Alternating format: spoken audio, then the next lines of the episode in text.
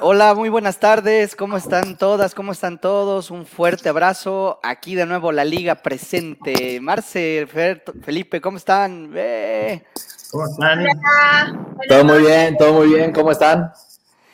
Pues muy bien, contentos aquí con calorcito por estos lados, pero felices de estar en un nuevo episodio. ¿Cómo están ustedes? Cuéntenme un poquito qué tal estuvo el día, cómo está todo por allá. Felipe está con un día como de 12 horas. Acá está larguísimo, son, son las 7, ¿eh? está oscuro, está oscuro la ciudad ahí abajo. Eh, bien, bien, pero. ¡Ay, qué lindo Santiago! Sí, después de esto ciudad. ya termino. Eso. ¿Y tú, Marce, ya también allá en, Bogotá?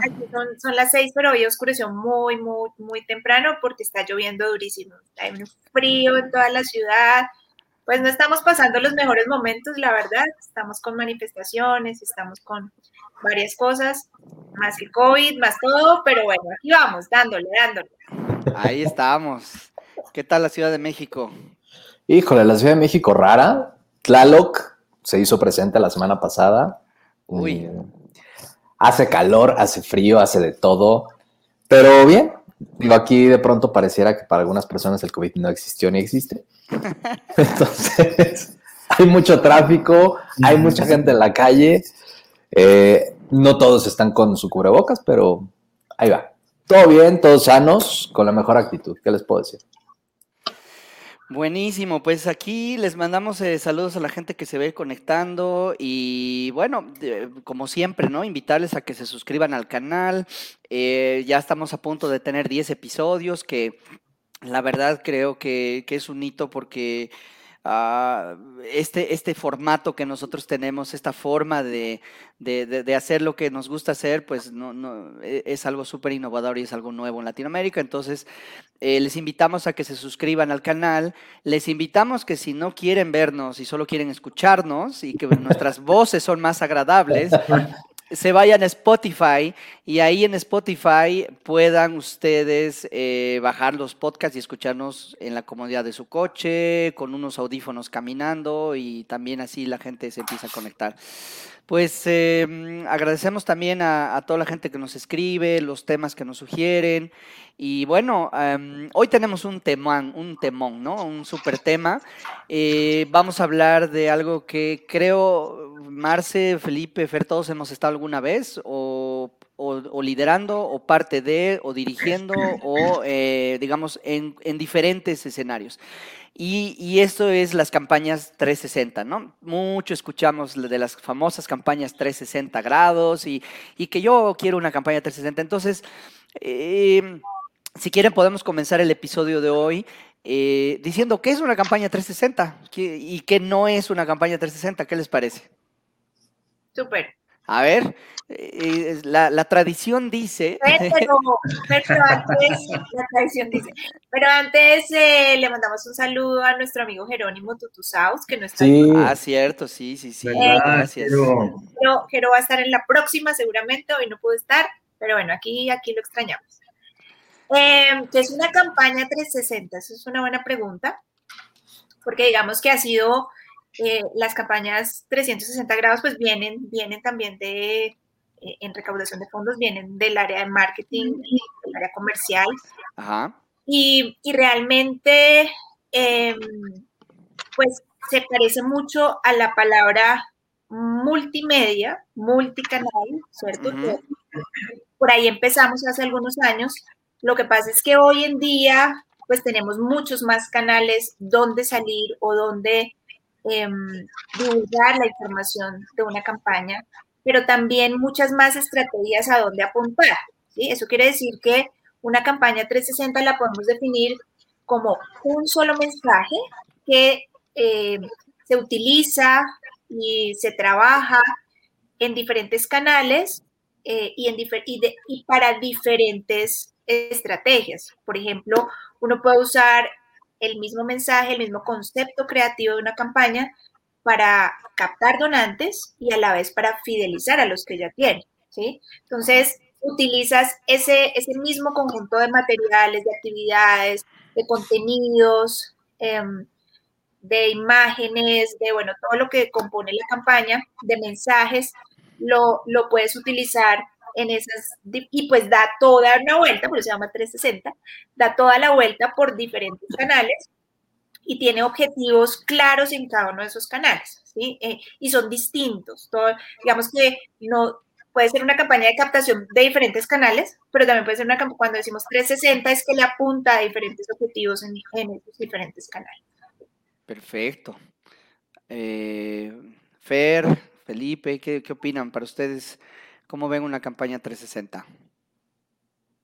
Y así como, bueno, retomando lo que decía Marce, o sea, si es este, este concepto y de pronto como el mismo concepto te lo puedes llevar hacia distintos públicos, el objetivo es el mismo, ¿no?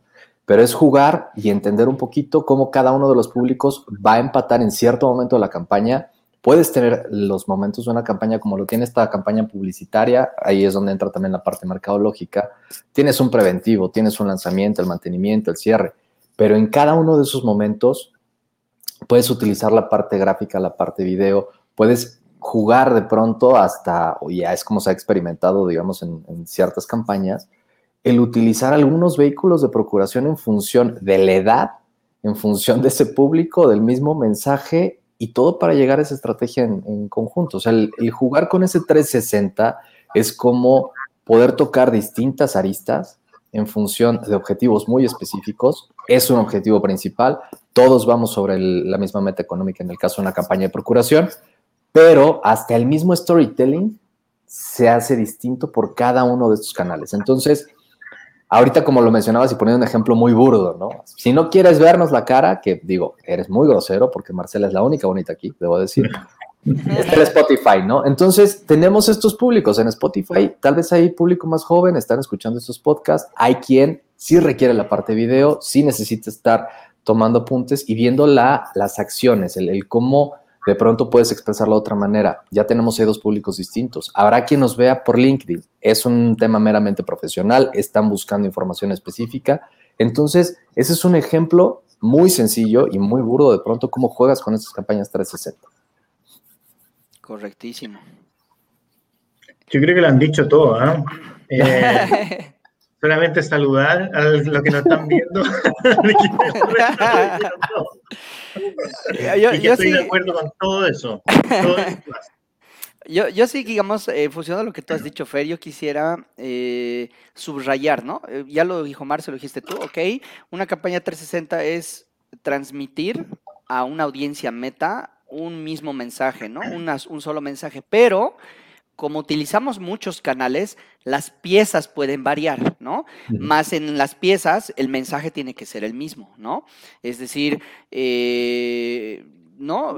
Un mensaje y un estilo, o sea, la pieza, digamos, comunicacional variará en televisión, por ejemplo, o en una cuña radial, pero en Facebook también será diferente, ¿no? O en Instagram será más imagen, ¿no? Es decir, pero el mensaje que queremos transmitir tiene que ser el mismo, si no deja de ser 360, ¿no?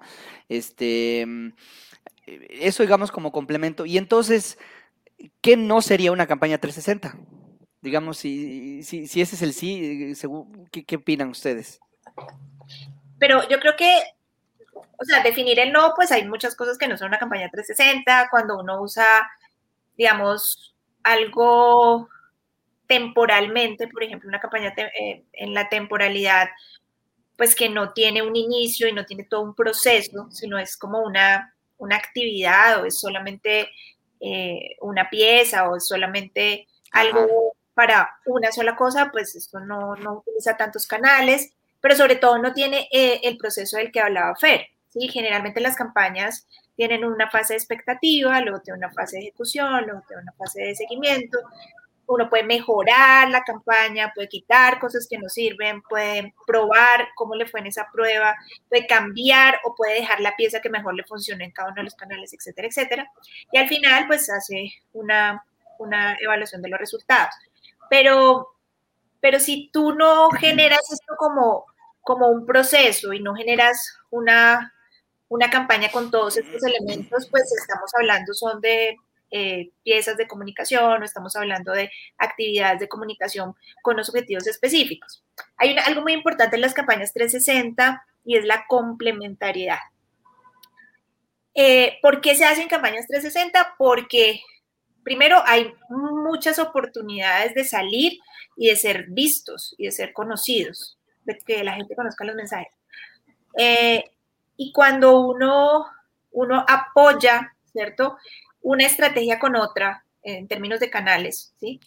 La gente lo ve en televisión y luego entra a la página y vuelve y lo ve, y entra a Facebook y también lo ve, y luego ve a un famoso hablando del tema, y luego sale a la calle y ve, no sé, un aviso, una valla, una gigantografía, y, así funciona la mente de las personas, ¿no? Claro. de la publicidad, y es cómo te refuerzo el mensaje y genero credibilidad. Si lo dice este mal, lo dice este mal, y genero recordación. Entonces, eso es importante en las campañas 360 porque yo, pues yo puedo utilizar lo que existe Obviamente no todo, yo debo escoger que sí, que funciona para esto y que funciona para el otro, pero, pero hace parte de eso.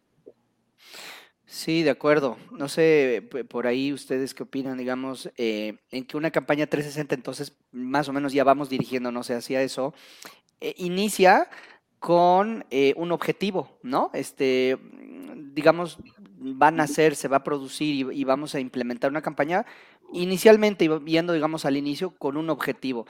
Ahorita el que nosotros tenemos, porque estamos, es la Liga del Fundraising, pues el objetivo deberá ser la recaudación de fondos, ¿no? Este, entonces, eh, el punto uno, digamos, sería definir el objetivo, ¿no? Cuál sea el objetivo de recaudación que tengan.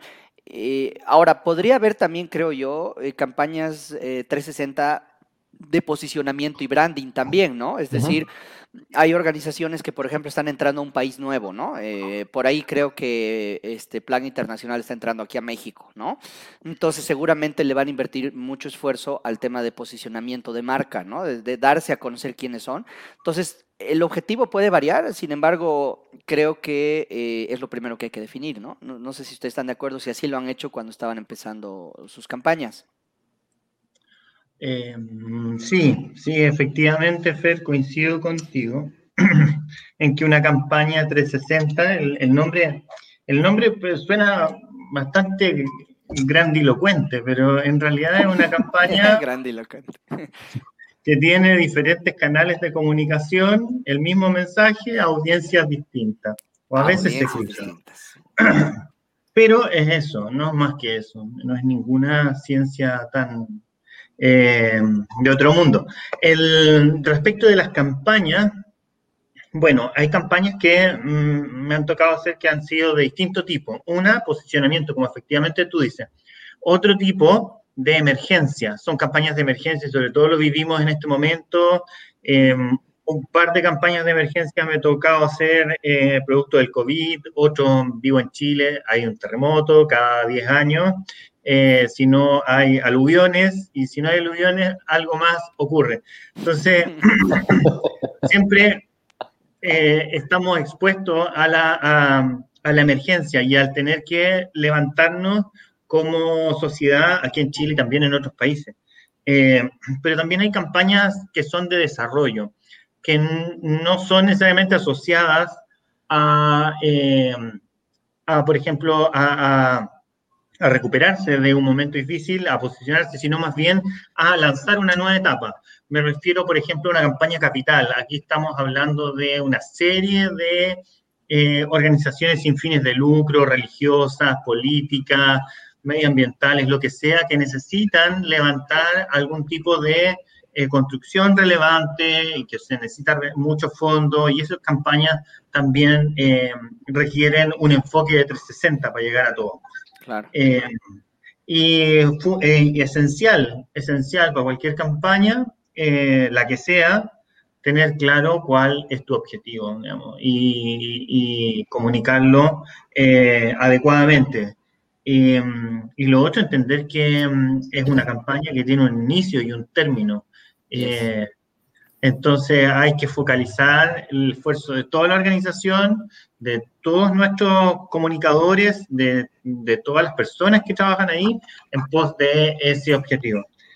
sin profundizar mucho más, hay más temas, pero para no agotarlo.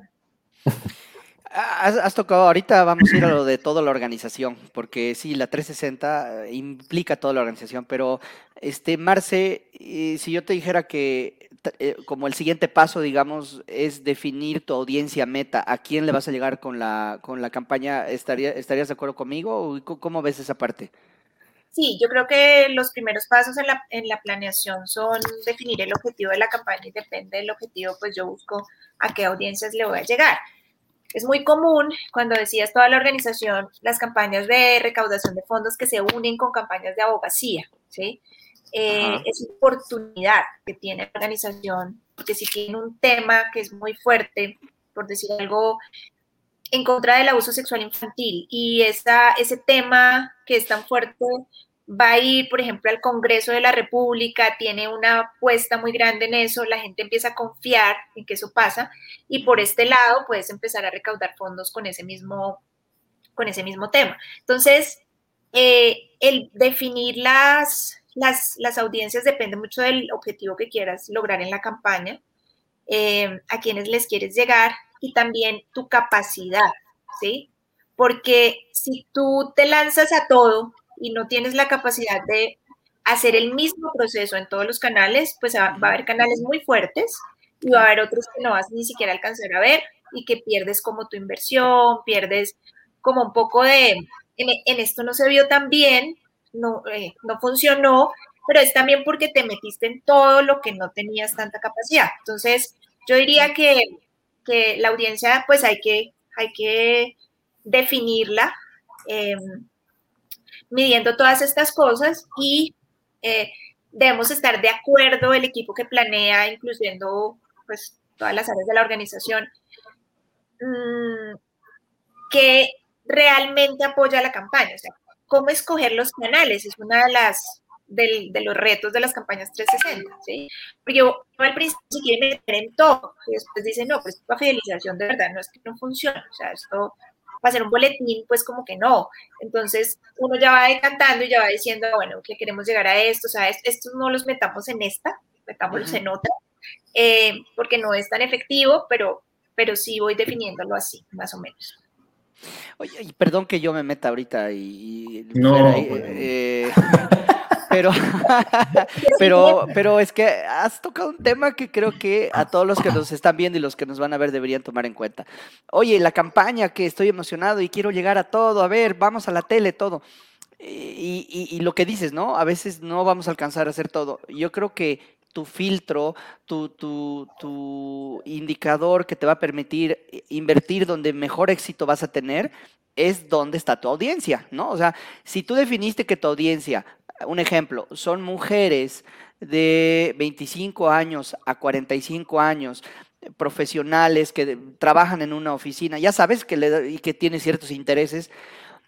Eh, creo que el consejo más adecuado para ver dónde le vas a invertir será dónde las encuentras a estas personas, ¿no? Y si estas personas están en Facebook y no están en Instagram ni en Twitter, por ejemplo, ¿para qué hacer una campaña en Twitter? Ya sabes, porque nos andamos ahí matando a veces la cabeza de, ¿y ahora en Twitter qué pongo, no? ¿Y ahora en Instagram qué pongo? Pues si tu audiencia no está ahí, no, lo, no la pongas, ¿no? La campaña, ¿no? Es, eso nada más yo quería decir en esto que cuando tú estabas hablando de, que queremos entrarle a todos los, los, los... Así de importante es definir desde un inicio tu mercado meta, buyer persona o como le quieran llamar, ¿no? Perdón, querías decir algo, Fer. Híjole, es que ahorita como, como venía todo este, o sea, el, desglose, ¿no? Yo lo pondría, o más bien, a mí me gusta trabajarlo en, cinco tiempos, ¿no? O sea, si es ese objetivo y digamos que el, pasito previo y que me lleva de manera natural a, ese público meta o a esa audiencia es el propósito y la pertinencia. O sea, el propósito de esa campaña, independientemente de, ese, de esa meta económica, o sea, tienes un propósito como organización, tiene un propósito la campaña. Pero ¿cuál es la pertinencia de esa campaña? ¿Es el momento adecuado? ¿La solución que, estoy ofreciendo es la que de pronto las personas van a apoyar? Y eso nos lleva otra vez a esa parte de, de merca, ¿no? ¿Qué es, ¿Cuál es la, solución o qué les estoy ayudando a, a resolver? De ahí pasaría al tercer momento. Ya que tengo eso definido, storytelling y story doing. ¿Qué es a lo que le voy a apostar más? esa historia o a que ellos en ese call to action no nada más lleguen a, donar, sino se conviertan en parte de la campaña, sean embajadores, ellos mismos la vivan. Entonces ya nos lleva, aparte de ese propósito, qué tan pertinente fue la solución que ya generan esa pertenencia de, la misma campaña. Y eso les puede llegar por distintos canales, ¿no? Lo cual mencionaba Marce, esa recordación de marca que de pronto tenemos porque te bombardean por distintos lados, pero te bombardea en una hora, en un momento específico, y llega esa parte emotiva, porque también hay, que aclarar eso. Tú te enganchas con esa campaña por esa parte emotiva. O sea, hay algo que te jaló y es donde, ahí no me dejaría mentir, Jero, ya que tenemos esa parte muy bonita, hay que medir cuantitativo y cualitativo. O sea, esos datos específicos me van a decir si mi estrategia estuvo bien diseñada, si tengo que modificar algún mensaje, qué tipo de ejecuciones me han funcionado más y en su momento si requiero de planes de contingencia. Si hay planes de contingencia, porque veo que no está reaccionando el, público metal que yo estaba llegando, entonces tal vez así como decías, no es Twitter, no es TikTok, no es Facebook, igual en una de esas es por el, tipo de campaña, la tradicional que puede ser un impreso. Entonces, eso también hay que hacerlo, ¿no? O sea, hay que jugar con esa parte creativa y es donde ahí viene la primer bomba, ¿no? O sea, estamos muy acostumbrados a decir multicanal y multimedia, porque ya la, parte multimedia ya la traemos ya así como en automático. Pero estas campañas 360 de pronto a mí me remiten a, un término que tendría que ser polimedia. Puede ser el tradicional, puede ser una campaña BTL, puede ser digital 100%, puede ser un mix entre todas, pero eso va a ir en función de si era mi propósito si era pertinente la solución y si sí fue trabajándose bien y, esa, esa reacción de, la otra parte se llevó a cabo, porque si no, hay que darle la vuelta porque son campañas que por inicio y fin requieren un, objetivo. Y si no estoy logrando ese objetivo, ¿cómo lo arreglo? Súper, súper. Em, has hablado de unos temas interesantes, la pertinencia, eh, y entre los cuatro ahorita hemos ido hablando mucho que el mensaje, que el mensaje, eh, digamos, ya está definido mi objetivo, ya está definida mi audiencia a cual yo voy a llegar.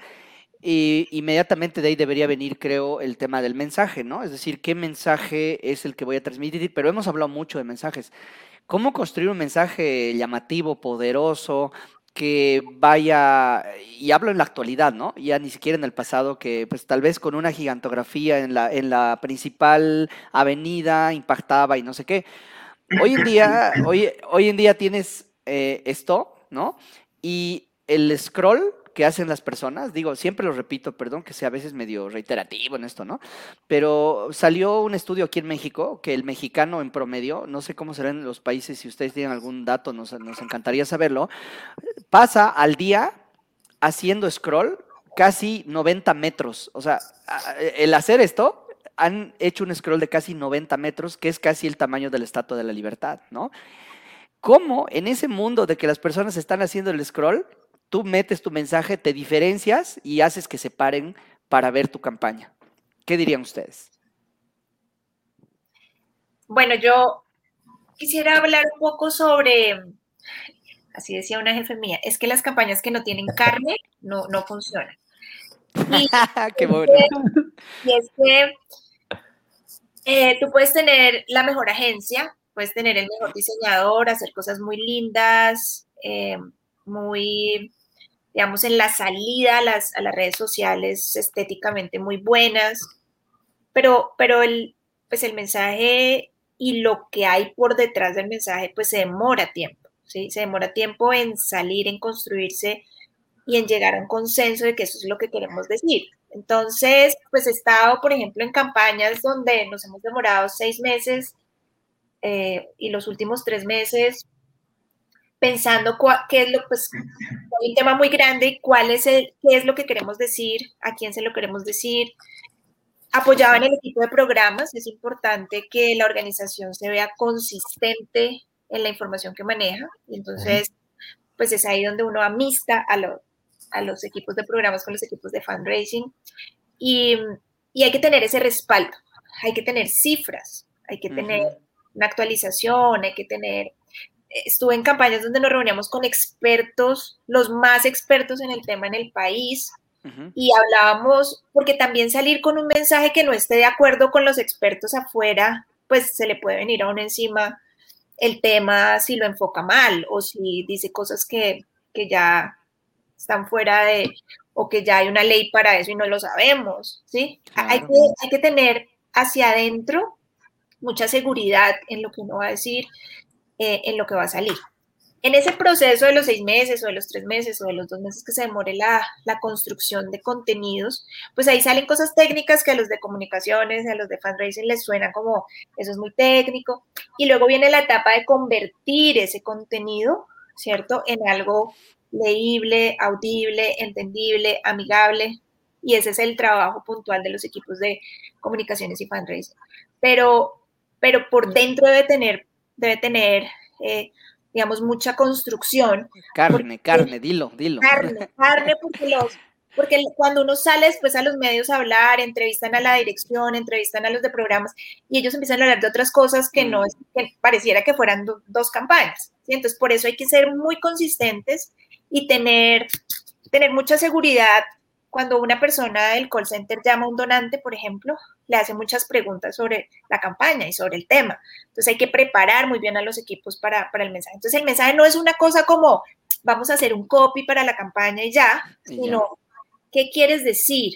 Eso es lo que queremos decir, de esa manera lo queremos decir. Eso sí se entiende, Em, queremos decir huérfanos, no, eso es muy fuerte, queremos decir sin hogar, no, eso está mejor, queremos decir, entonces es, como la, eh, el trabajo eh, muy fino de que lo que salga, ¿sí? Pues no será perfecto y además después se puede cambiar también cuando no nos vaya tan bien, pero, pero, pero debe tener eso, contenido, consistencia, carne. Felipe, carnitas el mensaje. Aquí, aquí, en México le decimos así igual, ¿no? Es decir, tiene, eh, tiene, tiene que tener carnita, ¿no? Tu mensaje. ¿Tú qué opinas este, cuando te ha tocado liderar, construir campañas, no solo para un país, sino para varios? Y ¿qué, tomaban en cuenta para, para, decir, híjole, este mensaje sí está potente, ¿no? Mm. Mira, eh, varias cosas de las que dijo Marce y otras de que mencionaba Fer también. Quisiera, yo, yo sé que es malo a veces casarse con un número o ser, digamos, tan absolutista, pero le diría que en mi opinión y en mi experiencia, el 60% del tiempo eh, por ahí, para mí eh, hay que destinarlo a definir el mensaje y la causa de, la campaña. Eh, porque eso es clave. Después los canales y después eh, las audiencias, eso es importante también. Pero eh, yo creo que la gran inversión de tiempo, capacidad, creatividad, mirada conjunta es en, es en, la causa, es en, el caso del, de la campaña. Em, hablaban de captar la atención, ¿verdad? Cómo captar la atención con 90 metros de scroll que uno le hace al día, ¿verdad? Eso se puede captar de alguna manera em, en algún momento relacionado con la contingencia, van a ver por El punto es, después de que lo miraste, seguir enganchando a la persona. Porque, digamos, llamados de atención y un meme, uno lo ve y te pasan miles al día y llama la atención, ¿verdad? Y se comparte. Pero ¿qué hiciste con ese meme después? Si realmente te movió algo. No, no. Entonces, mantener enganchado para mí es, eh, es la carne, digamos, la carne que hay detrás. Eh, y esta carne puede ser, como hablábamos antes, por una emergencia que te llama a la ayuda, ¿verdad? Y en ese momento es un momento caliente a nivel social o a nivel de tu comunidad, que puede ser parte de, un círculo más pequeño, y efectivamente todos se movilizan y bastan muy pocas palabras, muy pocas palabras para hacer que las personas eh, tomen una acción. Tal vez son gestos, signos, eso, y ya no hay que hablar más, ¿se entiende? Eh, pero las campañas que son bonitas, esto es una cuestión muy personal, que eh, personal. Eh, las campañas que me gustan, que son bonitas, eh, son aquellas que hablan de desarrollo de una organización, que no te invitan o te piden aportar por lo que hay actualmente. Te piden aportar por lo que va a ser, por lo que tú y otros 100 y otros miles van a, ser capaces de construir eh, en un futuro cercano. Eh, yo creo que eso moviliza naturalmente a las personas eh, en esa sensación de querer ser parte de algo que es más grande que nosotros por separado. Mm. Eh, digamos, si yo aporto a esto y tú aportas a eso, vamos a construir, no sé, un nuevo centro de rehabilitación de niños, cosa que yo solo o desde mi lugar impulsando no, no lo hubiera hecho nunca, pero el ser parte de eso, formar parte de esa historia, es un orgullo personal que eh, va asociado a la donación, que es lo que nos hace de alguna manera esa satisfacción asociada y no el puro hecho de, eh, de aportar eh, dinero, un peso, un dólar, lo que sea.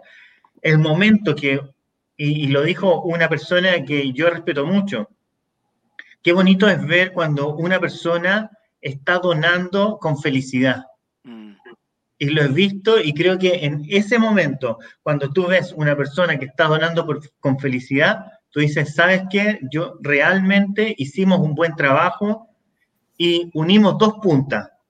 Las personas que estaban buscando una causa para aportar y nosotros que le acercamos esa causa para que él pudiera canalizar. Yo creo que em, eso en general. No sé cuál es la pregunta, pero... No, buenísimo. Es más, eh, voy a, voy a eh, ah, dijiste algo entre líneas eh, que me encantó, ¿ah? o sea, no sé, me gustaría que si están o no de acuerdo conmigo. Tú dijiste que la carnita no solamente es el mensaje, no solamente es ese, es, es ese mensaje poderoso que vamos a transmitir por diferentes canales, sino dijiste mantener caliente o mantener ese nivel, digamos, de emoción en todos los puntos de contacto que siguen más adelante. Y creo que eso que acabas de decir, wow, es muy bueno, porque ¿a qué se refiere? dime si entendí bien. Eh, una persona ve el anuncio, increíble, así espectacular, eh, no sé, en Facebook, digamos, ¿no? Y eh, lee rápidamente y le dice, quiero saber más, ¿no? Hay un call to action ahí. Le picas y a la página que estás yendo a donde quieres que te lleve, se tarda más de tres segundos en cargar, ¿sí? Eh, y entonces hay gente que no va, ¿no? Voy a empezar desde eso básico. Abandona. No, o sea, desde eso, desde lo más básico y técnico, le dio a tu super campaña clic en el botón y se tarda más de 3, 4 segundos en cargar y hoy en día creo que todos estamos de acuerdo, lo dice esos amigos de, Silicon Valley, que si no carga tu landing page o lo que sea en 3 segundos, la gente se va y hay un rebote, que es lo que se llama, hay un rebote en el tema de la campaña y pareciera que nadie le está pelando a tu campaña y en realidad era un tema técnico que tenías que arreglar. Imaginémonos que si se carga en 3 segundos, se abre el landing page y llegas a un lugar, no está bien armado, no tiene lógica, tiene mucha marca y, empieza la gente a decir, ¿qué es esto? No, no, me no me están manteniendo ese nivel que tú decías. Imaginémonos que sí lo logra y deja sus datos, lo que tú le hayas pedido, deja tus datos, firma, eh, dale clic aquí, lo que sea en ese landing y luego los vas a tratar de convertir por telemarketing o por email marketing o por WhatsApp, por cualquier canal, ya lo vas a convertir en que haga un donativo. Y ahí a veces es donde se va abajo toda la campaña. No sé si están de acuerdo. Eh, y ustedes si han visto eso, cómo lo han corregido en su momento, porque eh, nos enfocamos mucho en, la atracción, ahí donde lo enganchas, pero no sé si entendí bien, Felipe, que hasta que dé sus 10 dólares y todo lo que hayas diseñado en tu estrategia debería ser también casi perfecto. Sí, yo creo que, o sea, la, idea grande de la que hablaba Felipe es si tú le trabajas muy bien al mensaje, pues vas a tener, eh, digamos, de qué hablar en todas las fases de la campaña. Vas a, vas a poder sostenerte en el tiempo que dura la campaña, eh, porque tienes adentro ¿sí? un contenido importante, tienes unas cifras importantes, tienes, eh, es que, es que todo tiene que llevar ese sello del contenido, que es, por ejemplo, el guion de los de telemercadeo. O sea, yo no puedo separar, eh, tengo que hacer una capacitación muy buena con los telemarketers para que ellos entiendan de dónde salió esta campaña, ¿sí? ¿Qué es lo que pretendemos con eso? Em, cómo contestar las preguntas relacionadas con temas sensibles de la campaña. ¿sí? Nosotros tuvimos una campaña hace unos años en los que la gente llamaba, pues lo llamaban al del call center para convertirlo en, en donante y terminaba contándole su historia de vida sobre el tema que estábamos hablando. Entonces, la campaña era tan buena, o sea, una campaña, es una campaña que tiene versión 4 en este momento todavía. Y, y esa campaña era tan buena que logró, digamos, em, que la gente empezara a contar su historia y nosotros tuvimos que poner psicólogos en el call center y teníamos que transferir las llamadas a esos psicólogos que escuchaban a la gente, escuchaban, al final se hacían donantes y entonces, eh, digamos, hacíamos toda la tarea, pero pero había, tenía alguien que escuchar esos casos, ¿no? Entonces, no, a mí cuando chiquita me pasó, a mí cuando era niño me pasó esto en el colegio, mi hija, mi primo, en donde denuncio, y ya era una línea como de, orientación, ¿sí? Eh, porque, porque, claro, el, se vuelven temas muy sensibles y tú tienes que sostener la campaña hasta el final para, pues, para que no se te caigan los donantes por, por, por algún tema de falta de contenido, de falta de consistencia. Esto no fue lo que me dijeron a mí. Yo firmé porque yo estoy en contra de, ¿cierto? Eso pasa mucho. Y usted me está mm. pidiendo plata, entonces el discurso que yo le tengo que dar a ese potencial donante, pues tiene que ser algo muy suave para llegar a la donación, ¿sí? Lo que decía Felipe, queremos que hagas parte de este cambio que vamos a generar. La promesa que tiene el call to action al final, las campañas 360 tienen eso que en todas sus fases tienen al final una promesa que tú le haces a esos donantes. Usted firma para que yo lo ponga en un papel y lo lleve al Congreso de la República. Y, en el Congreso de la República vamos a lograr que se vuelva un proyecto de ley. Bueno, una acta más elevada, pero, pero tengo que poder cumplir esa promesa. Y parte del 360 es el evento en el Congreso de la República. Y parte de esa, de esa promesa es eh, la misma fuerza que le damos a la captación le tenemos que dar a lo que logramos. Logramos tantas firmas o tantos voces o tantas, eh, lo que haya sido, eh, gracias a ti, ¿cierto? Y, esa campaña sigue, sigue, sigue. Y cuando te llama la persona a, a convertirte, pues tú te sientes parte, tú hiciste algo que cambió la vida de muchos niños o de muchas personas o de muchas mujeres. Y, y es más fácil la bajada a la, a la conversión, ¿no? Eh, tiene que haber mucha consistencia ahí entre todas esas cosas.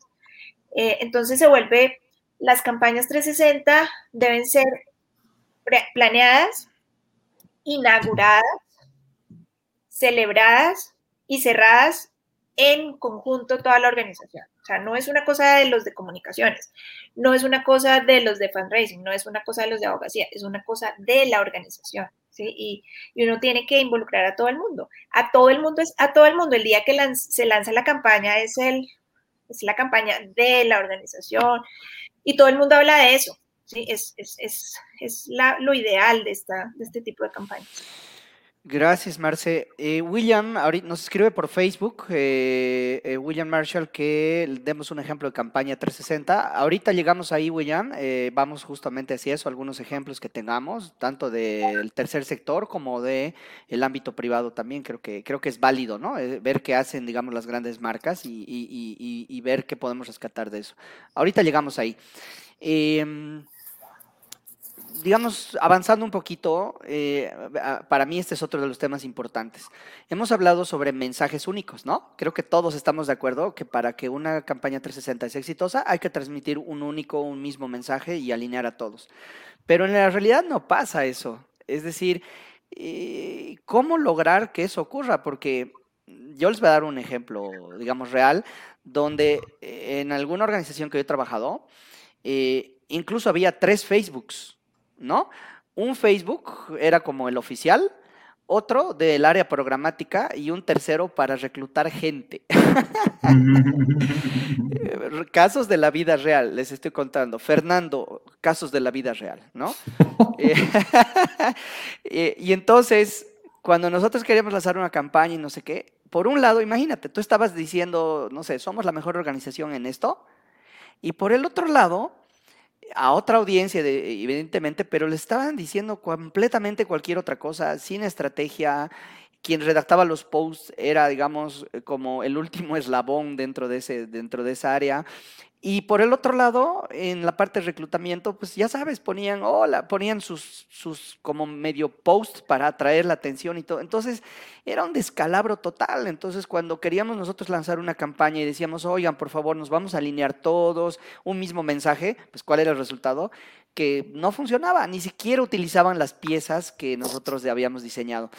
¿Qué hacer en esos casos? Y ustedes, ¿cómo les ha funcionado unificar un mensaje, pero que toda la organización lo cumpla, ¿no? No solo fundraising y por ahí a veces dirección general. ¿Cómo le hacemos para que todos lo cumplan? Híjole, es que ahí, ahí es donde entra la parte de comunicación y eso de pronto hay organizaciones que les cuesta trabajo entender que es transversal. O sea, la campaña tiene un concepto, ¿sí? Y ese concepto necesita alma. Si no tiene alma, pues el concepto suena muy bonito, pero no, no tiene el, que te jale, eso que hace que, sea un mensaje memorable, lo que te decía Felipe, que no nada más se quede en, en donde ella. Al momento que tiene alma, tú te identificas. El arte. Ya que llevamos concepto alma, llegamos al arte. Si es un arte que pueda hacer ese silencio dentro del ruido, ok, ya me llamaste la atención, ya estoy aquí, porque aparte, digo, hay, hay un libro que se llama Los creadores de la imagen que precisamente habla sobre toda la sobresaturación que tienes ya de mensajes y de publicidad. ¿no? Todo es un lienzo blanco para que puedas poner un mensaje.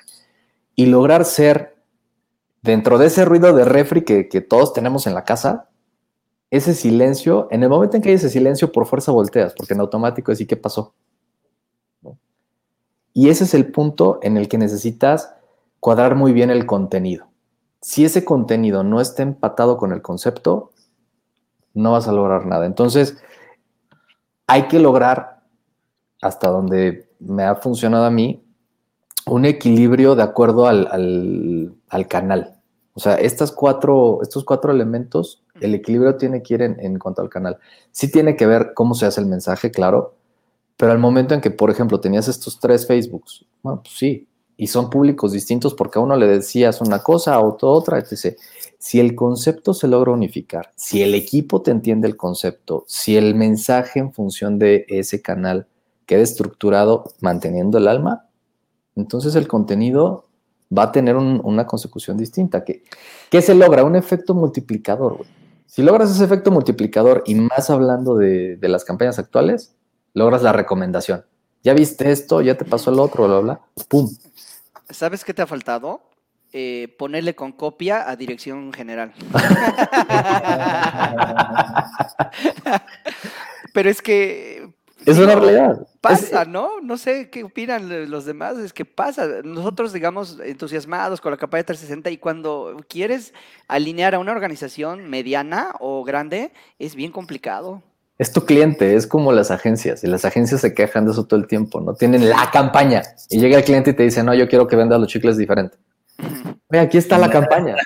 y el cliente te desbarata todo, ¿no? Entonces ahí sí, esa con copia al director general es a ti, o sea, ve lo que está haciendo tu agencia para ti, cliente. ¿Tú, Marce, Felipe, que, han tenido alguna experiencia como esta o siempre ha sido el, el camino expedito lo han tenido siempre?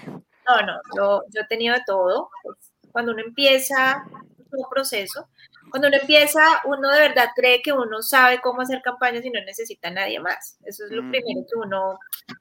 Y, y, hay como una, una competencia dentro de, pues si ustedes son los duros de las campañas, hagan las campañas, y nosotros como los duros de las campañas, de sacar adelante la super campaña. Pero el, proceso de llegar y de cantar que necesitamos los unos de los otros, pues es un tema de madurez interna, ¿no? Es un tema de, de confiar en las, en las diferentes áreas, pues a mí me costó años, como dos o tres años, para llegar a sentarme con un equipo de programas, un equipo de abogacía, la dirección, los asesores, los expertos, y construir una, más la agencia, más nosotros, y construir una campaña en conjunto realmente. Cuando tú arrancas por ese camino, ya meter al resto de la organización es fácil, porque es que te está hablando casi toda la organización. O sea, de hecho la campaña la presenta, no la presenta comunicaciones, la presenta la dirección, ¿sí? Nuestra campaña tal cosa, y en abogacía esto, en programas esto, y en... Entonces, eh, sí, yo tengo un ejemplo de una campaña de las que les he hablado mucho hoy, pues, eh, que realmente, miren, empezó en Bogotá. Luego, el siguiente año pasó a todas las ciudades donde estaba la organización, a todas las, las, oficinas y a todos los programas. Luego saltó a varios países de Latinoamérica, ¿sí? Y esa es la magia de esa campaña, que por dentro tiene, tiene demasiado contenido que, que se ha venido modificando dependiendo de cada país y demás, pero, pero es una campaña que si tú la ves no parece recaudación de fondos. Es una campaña de mucha fuerza de, del tema, que es de prevención de abuso sexual infantil. Es una campaña fuerte, es una campaña que a pesar del tema tan fuerte nunca muestra un niño o una niña. Y adicionalmente, em, pues tiene la promesa de, de la incidencia en política pública, tiene la incidencia en los programas de lo que sea, la hace la organización y todo eso recoge firmas y recoge voces y nadie se imagina que es para que le van a pedir plata, ¿sí? Y termina en una recaudación de fondos muy exitosa. Entonces, digamos que tiene como todos esos elementos y por eso es una campaña de la organización. Entonces, el día que se lanza, el día que se hace el evento grande en la Plaza de Bolívar, que es el, el lugar, em, bueno, ustedes lo deben conocer, venido a Bogotá, eh, al frente de la presidencia de la República, de la alcaldía y de todo, va toda la organización, no van los de los de comunicaciones nomás, ¿sí? Va toda la organización con la camiseta puesta y organiza el evento y estamos todos allá y todos, ¿sí? Entonces, ese, e, ese, esa pertenencia a la campaña pues se crea así, eh, desde el principio y, y pues abriendo la, la mente a que no somos los los expertos, eh, somos expertos en el, la forma y que hay expertos en el contenido y que hay expertos en la práctica y que hay expertos, sí, eh, como en esa, en esa articulación. la pregunta es que, es complicada esa, porque se repite en todas partes. De, de quién es la campaña, los mensajes, recaudación de fondos. hay, yo creo que aquí en este tema hay un montón de lecciones de cómo no hacerlo, eh, más que cómo hacerlo. Eh, entonces, yo quisiera comentar esa, por lo menos algunos puntos que a mí me parecen que, que como no lo repitan en sus casas. Eh, me gusta, me gusta. No, no lo hagas. No lo hagan, no lo hagan. Primero, te diría que es plantear que es una campaña de recaudación de fondos. Cuando la cosa parte, dicen, bueno, vamos a hacer una campaña de recaudación de fondos, de inmediato tú construiste un muro, un mm. muro de 5 metros de alto con el resto de la organización, porque no, porque si es recaudación de fondos, que yo voy a trabajar para la otra persona que está recaudando las lucas, no, aunque se entiende que toda la, organización. Entonces, distinto es cuando empezamos a hablar de una campaña que eh, nos involucra y que nos permite posicionar una temática. Y de impacto, digamos, colateral, tenemos una recaudación de fondos, pero ese no, en realidad no es, no, es de corto plazo, ese es el, objetivo de, de, corto plazo, no, el objetivo de largo plazo. Eh, finalmente generar conciencia y así va a ser más fácil, digamos, el financiamiento. Eh, las expectativas en esto son eh, fundamentales. Eh, parecen que, a veces eh, no son tan claras y uno cree que las cosas las dice claras, pero no, no son claras. Entonces, los roles que uno dice, pues si yo pensé que tú ibas a hacer eso, no, pero es que yo pensé que mi función era otra. Entonces, los roles son una cuestión básica eh, de la campaña y para dejar rayada la cancha desde el principio. Eh, a veces cuesta que, que se vaya cada uno encauzando eh, por lo que le toca hacer, pero finalmente yo creo que tratándolo antes es lo mejor. Y siguiendo con esto, pueden haber un montón de casos más, ¿verdad? Pero, pero la idea es, digamos, terminar dentro de una hora. Entonces, te diría que lo otro es cuando se cierra esta campaña, que haya un reconocimiento a la organización completa. Y, y un reconocimiento, no esa tocada de espaldas, sí, bien, está todo bien. No, que hablemos de cosas que les interesa también al resto de las áreas de la organización. Cantidad de visualizaciones, la gente que compartió el mensaje, eh, llamados telefónicos que nos llegaron, que no fueron eh, necesariamente para hacer aportes en dinero, sino que para entregar eh, voluntariado, para abrir puertas, nuevas oportunidades. Entonces, todo eso son cosas que se generan en las campañas. las campañas tienen un objetivo a veces, pero se te abren una serie de oportunidades que por ahí pueden ser más importantes que el resto. Entonces, hay que tener bien claros esos indicadores y las cosas que van pasando, porque en el cierre hay que reconocerlos a todos y de manera, digamos, puntual, concreta respecto de lo que ocurrió.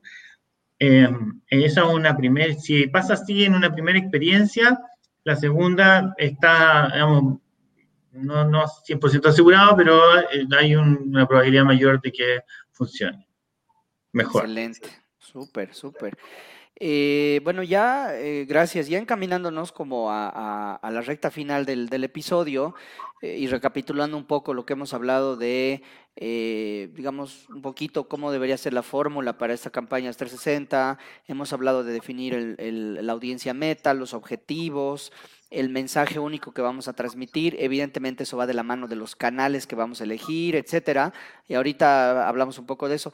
Creo que ya como para ir cerrando, pues de ahí ya lo habían hablado, pero el medir, ¿no? Hoy más que nunca medir, medir, medir, medir, medir cómo está avanzando la campaña para ver dónde tenemos que hacer ajustes. Creo que es un elemento importante de una campaña 360. ¿Qué canal de los que estoy utilizando me está eh, entregando eh, cuál haya sido el objetivo, ¿no? O mayor dinero o mayor posicionamiento, creo que es importante para que todos lo tomen en cuenta.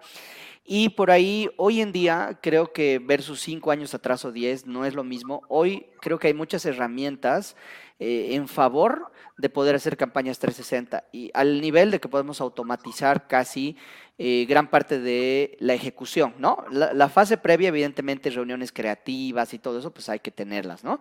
Pero luego ya en la ejecución se puede automatizar muchas, muchas cosas y, creo que en uno de los episodios que hablamos sobre herramientas digitales, eh, les invitamos a que vayan a ver eh, justamente ese episodio. Hablamos de muchas herramientas, CRMs, MailChimp y no sé qué, que con eso podemos ejecutar, creo, óptimamente una campaña 360, ¿no? Pero bueno, para el final, ejemplos, si les parece, ejemplos, ejemplos y ejemplos, ejemplos propios de otros que hayan visto, que les haya gustado, eh, para que ahí también William nos había preguntado y lo teníamos ahí como planificado. Por ahí, rápido, yo una, una, una de las, eh, yo un tiempo trabajé en Cruz Roja y me gustó, tal vez está muy antigüita, habría que ver las nuevas, pero yo, yo, yo tenía en mi cabeza eh, hace muchos años atrás hubo un tsunami, ustedes recuerdan, ¿no? Hace por allá del 2005, 2004, el, eh, eh, y, en Estados Unidos hubo el Katrina, ¿no? Hubo una tormenta muy, muy, muy fuerte. En, e, ejecutó la Cruz Roja Americana, la American Red Cross, una campaña, digamos, ya en esas épocas 360 por correo por todo lado, que recaudó algo así como 8 billones de dólares, ¿no?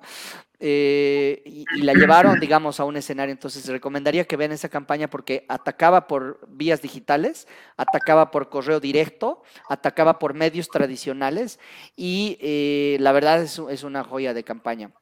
Otra que me viene a la mente, que se las recomiendo, vayan a ver, están en YouTube, las campañas de red.org, ¿no? Eh, así, literal, red.org. Eh, pues cada año suben, digamos, sus campañas y sus canales. Otra joya, porque ellos sí que tocan hoy en día más que nunca eh, canales digitales, pero hacen conciertos, pero no, no, no, o sea, hasta, hasta hacen parrilladas, carnes asadas, no sé qué, para recaudar fondos, en el marco, digamos, de la, eh, de, de la campaña, se les recomendaría, digamos, ahorita como inicio esas dos. Y si quieren, yo me quedo al final para contar una 360 que implementamos por ahí el 2014-15 en la organización que yo trabajaba. Pero, ¿ustedes qué ejemplos tienen por ahí de, o suyos de 360? Bueno, yo los invito a que vean la página o busquen en, en, en los buscadores Soy su voz, todo seguido, y Soy su voz, pues ahí se van a dar cuenta todas las versiones que hay. Es de una organización eh, internacional muy grande y ha estado en muchos países y ha estado en, digamos, ha tenido mucho éxito en, en como, como campaña integral. Eh, soy su voz con, con ese eh, Ah, ok.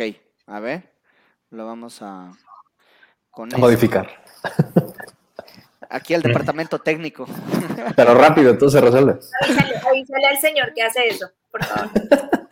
Ajá. Eh, soy tu voz, entonces. Soy su, este, Soy su voz. Su, ah, ya, soy su voz. ¿No es una campaña por si acaso con unos peluchitos? Sí, esa. Sí. Ah, ya. Para que se ubiquen entonces cuando la busquen, es una campaña con unos peluches y sí, la verdad, ha impactado, la he visto en varios países de Latinoamérica. Sí, y es una campaña que no parece de recaudación de fondos realmente, pero ha tenido los mejores resultados hace cuatro años de recaudación de fondos. Con, con Z, al señor que escribe. Eh, no, como Luis Miguel, voy a regañar al ingeniero de sonido. ok, buenísimo, sí. Yo creo que tienen que checar esa. Otras que son buenas son las campañas de Johnson y Johnson. Buenísimo.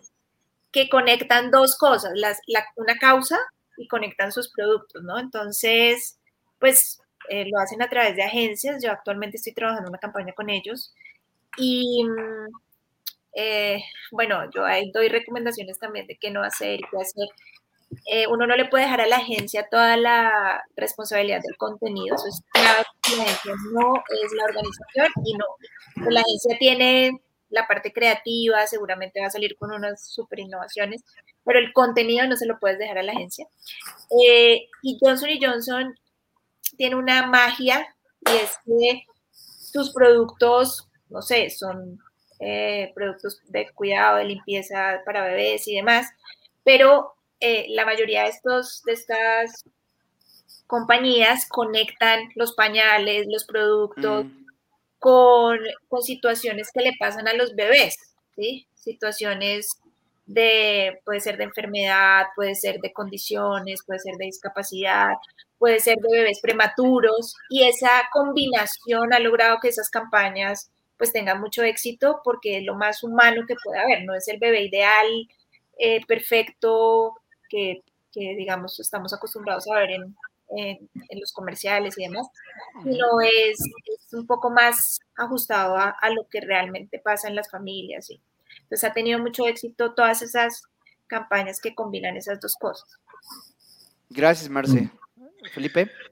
Eh, a ver, voy a tratar de ser súper breve en esto. Eh, tuvimos una necesidad hace muchos años, o sea, no muchos años, no, fueron cinco años, seis años, de poder enganchar a un grupo objetivo no muy grande, eh, de donantes, grandes donantes en Estados Unidos. Y la, el desafío era transportar la vivencia de estar en Patagonia, tanto en Argentina como en Chile, y de eh, atraer a esos eventuales donantes a nuestro territorio y que se fueran parte de lo que está ocurriendo eh, y pudieran aportar a la conservación de esa tierra. Em, era un evento eh, y la forma en que estructuramos eso fue generar eh, videos de 360 grados de realidad virtual, grabados tanto en Patagonia, en Valdivia, en Chile y en, en la cordillera de los Andes. Eh, teníamos tres videos eh, en inglés y en español. Eh, y eso nos dimos cuenta que era como transportar a la gente. Entonces, bajo el concepto de transportar, es que cuando llegamos a, Estados Unidos, a Texas, eh, a ese gran evento, 650 personas, dejamos en cada uno de los casilleros de las 650 un, un boarding pass que decía, tienes un boleto gratuito para viajar a la Patagonia. Wow. Uf la gente hacía, sacaba su, su, llave y le entregaban eso y tenía el boarding pass. Había un montón de, de stand de todo el mundo, de todo el mundo, eh, lugares que eran, eh, digamos, preciosos. Y estaba nuestro stand que teníamos tres eh, equipos y una lista de espera. era realmente impactante. Teníamos filas filas de personas con el boarding pass que querían volar, querían volar, y el resto de los están tan vacíos. Entonces nos dimos cuenta de, quién, de cómo dimos desde una idea y un concepto creativo, lo llevamos a, a la práctica, generamos una base de datos de las personas que se inscribían, ¿verdad? Y posteriormente le entregamos un, cardboard que era de estos visores, pero de cartón, para que lo pudieran pasar con sus celulares, de, digamos, después cuando se fueran. Y eso además nos multiplicó las visitas y además nos multiplicó los contactos. Em, creo que las fechas deben ser miles de dólares, 500 em, mil dólares, 600 mil dólares, esa actividad que nos costó 10 mil dólares. Wow. wow. Gracias, Felipe. ¿Tú tocayo por ahí algún ejemplo? Híjole, uno muy rápido. Cuando, y este sí tiene más de cinco años, Felipe. Esto fue desde 2000, fíjate, 2010. Livestrong decide hacer una campaña en dos países expresamente, en Sudáfrica y en, México, para las personas que habían padecido padecen cáncer. Entonces, la idea era reducir el estigma y la discriminación hacia las personas que habían padecido o padecen cáncer. Aquí en México, la idea que, surge es comparte tu historia, es nuestra fuerza contra el cáncer. Entonces se metió en, con spots de televisión, testimonios, se tenía la parte en camiones, en revistas, toda la parte gráfica. En ese momento las redes sociales pues, todavía estaban en ese boom, ¿no? Entonces se abrió una fanpage que es comparte tu historia, nuestra fuerza contra el cáncer y se trabajó en estados específicos donde había una incidencia alta, pero hospitales que podían tratarlo, ¿no? En este caso era Mérida, Yucatán, en Guadalajara, Jalisco, Ciudad de México y en Estado de México lo hicimos en Nezahualcóyotl. ¿Qué se logró? Después de un año y medio, eh, eh, con el gobierno de, de, la Ciudad de México, se les pide el espacio para hacer la primer pulsera humana contra el cáncer. Entonces, en el Zócalo de la Ciudad de México por distintos medios y el mensaje era sencillo, no estás solo. Lo hayas padecido, lo padezcas o tengas algún familiar con la enfermedad. ¿no? El chiste era romper el silencio, que no se sintieran solos, que normalizaran el hablar del cáncer y por ende lograras una detección oportuna para que hubiera un tratamiento adecuado. Logramos juntar en precisamente el 4 de febrero de 2012 a más de 5.600 personas en el zócalo de la ciudad haciendo esta pulsera humana. De hecho, hasta la pueden buscar en YouTube. Salen en el zócalo y logramos hacer que se movieran, se juntaban hacia, hacia las tabanderas, se alejaban, daban vuelta.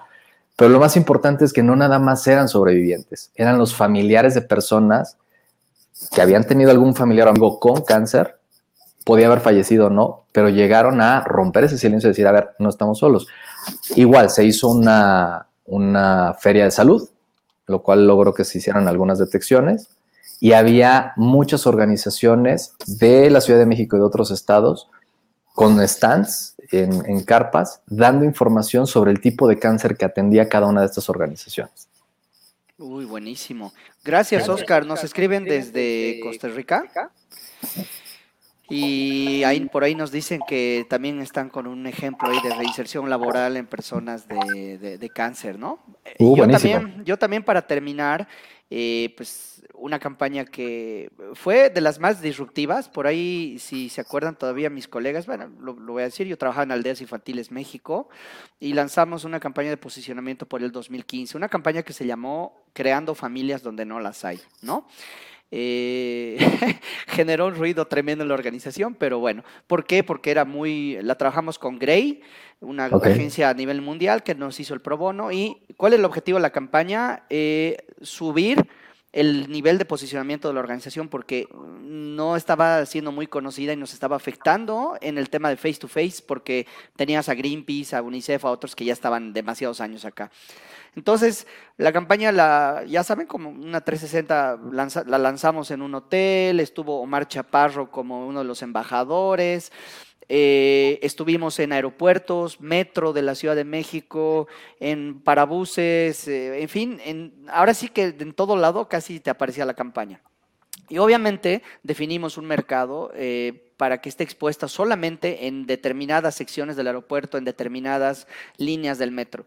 El resultado fue que primero ganamos dos premios EFI en el tema de publicidad, ganamos un bronce y una plata, y el Share of Mind, porque en esas épocas, les estoy hablando del 2015, el top of mind en México era, no sé si seguirá siendo la Cruz Roja mexicana, pero en share of mind, es decir, no cuando te preguntan qué es la primera organización que se te viene a la mente, sino cuando ya te muestran los logotipos, digamos, entendiendo como eso por el share of mind.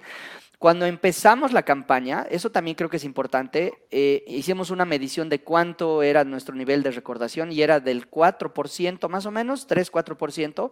Y después de la campaña volvimos a hacer la medición y habíamos subido a 18%. ¿No? Entonces, el, el, share of mind subió y bueno, hicimos una campaña ahí 360. Entonces, creo que es muy, muy, muy interesante eh, pues haber hablado de este tema. Eh, nos, nos, despedimos, les, les, vamos a dejar la grabación en breve a las personas que no pudieron verla. Recuerden que inmediatamente terminando esto subimos a, a Spotify para que tengan el podcast.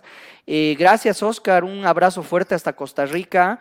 Eh, y ahí nos dice que está trabajando con, nos pasa algunos links. Muchísimas gracias, te vamos a escribir.